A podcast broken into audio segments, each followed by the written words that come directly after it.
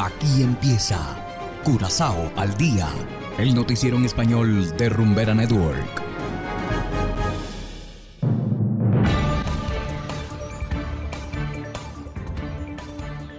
Muy feliz tarde para todos nuestros oyentes de Rumbera Network 107.9 FM. De igual manera, saludamos a quienes nos escuchan en formato podcast a través de noticiascurazao.com. Hoy es martes 24 de enero de 2023 y a continuación leemos los titulares. Cinemark cierra sus puertas en Curazao. Vertedero de Malpaís está llegando a su límite. Extienden posibilidad de viajar entre islas solo con la cédula local. Actitud de empresa CPR causa disgusto entre parlamentarios. Y en internacionales, nuevo tiroteo masivo sacude California. Esto es Curazao al día con Ángel Van Delden.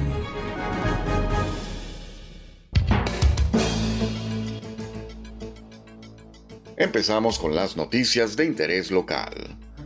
La empresa Cinemark deja Curazao después de ocho años. La cadena de cines estadounidense cerrará su sucursal en el Sanville el 31 de enero, así lo confirmó la gerencia. El motivo de la salida es la disminución de clientes y los altos costos laborales. Cinemark es la tercera cadena de salas de cine más grande de los Estados Unidos y opera cerca de 200 salas de cine en América del Sur. La sucursal en el centro comercial Sanville fue el primer cine Cinemark en el Caribe. Indudablemente una noticia bastante lamentable. Y seguimos con las noticias locales. El conocido relleno sanitario de Malpaís está llegando a su límite. Se estima que el mismo podrá ser utilizado por 5 o 6 años más. Así lo afirmó la ministra de Salud, Medio Ambiente y Naturaleza, Dorothy Peters Yanga, en el Parlamento. La ministra dijo que se está elaborando un plan para reducir los residuos e impulsar el reciclaje. El 2023 será declarado como año de limpieza. Se espera que pronto se emita un decreto oficial con el anuncio. Y seguimos con las noticias. El proyecto piloto para viajar con cédula ha sido prolongado. Esto permite que los residentes con nacionalidad holandesa puedan viajar solo con el documento de identidad dentro de la parte caribeña del reino, con excepción de Aruba. Este proyecto piloto se extenderá hasta finales de año. Las consultas entre los cuatro ministros de justicia se llevaron a cabo físicamente por primera vez desde el comienzo de la pandemia. Y pasamos ahora al Parlamento. Algunos parlamentarios expresaron estar disgustados por la actitud de la empresa CRP, Caribbean Petroleum Refinery, candidata prevista para asumir las operaciones de la refinería de Curazao. Los parlamentarios se quejan de que la empresa está intentando contactarlos individualmente luego de haber rechazado una invitación para asistir al órgano legislativo. Quincy Girigori y Giselle McWilliam están entre los parlamentarios que expresaron su descontento en sus redes sociales. Actualmente la empresa CPR está siendo investigada por haber presentado documentos presuntamente falsificados. Hacemos ahora una pequeña pausa y enseguida volvemos con más de Curazao al día.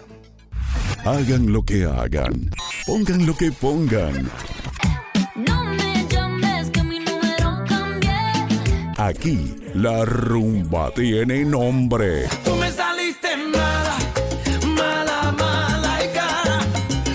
Rumbera Curazao no tiene rival, solo para ti. 100% Latino Mix. Si eres feliz, estás aquí.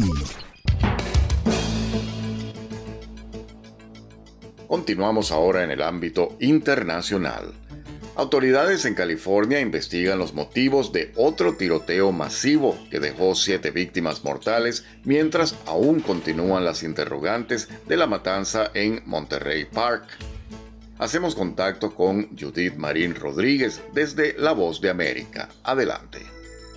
Luego de la masacre en Monterrey Park, a tan solo unos kilómetros de la ciudad de Los Ángeles, y en la que 11 personas fueron asesinadas mientras celebraban el Año Nuevo chino, California vuelve a sentir la conmoción provocada por las balas en otro tiroteo masivo. Los hechos ocurrieron en la ciudad costera de Half Moon Bay, a unos 50 kilómetros al sur de San Francisco, y según fuentes policiales, un hombre armado de 67 años de edad e identificado como Zhao Chun habría abierto fuego contra los trabajadores de dos granjas separadas por varios kilómetros de distancia, matando a siete personas e hiriendo a otra de gravedad. El sospechoso, ahora detenido, trabajaba en una de las localizaciones y todavía se desconoce qué le llevó a cometer semejante ataque que ha sacudido a una pequeña y unida comunidad agrícola. Paralelamente, en la ciudad de Monterrey Park, la investigación continúa para esclarecer los hechos y el sheriff del condado de Los Ángeles, Robert Luna, ofreció más información y también explicó.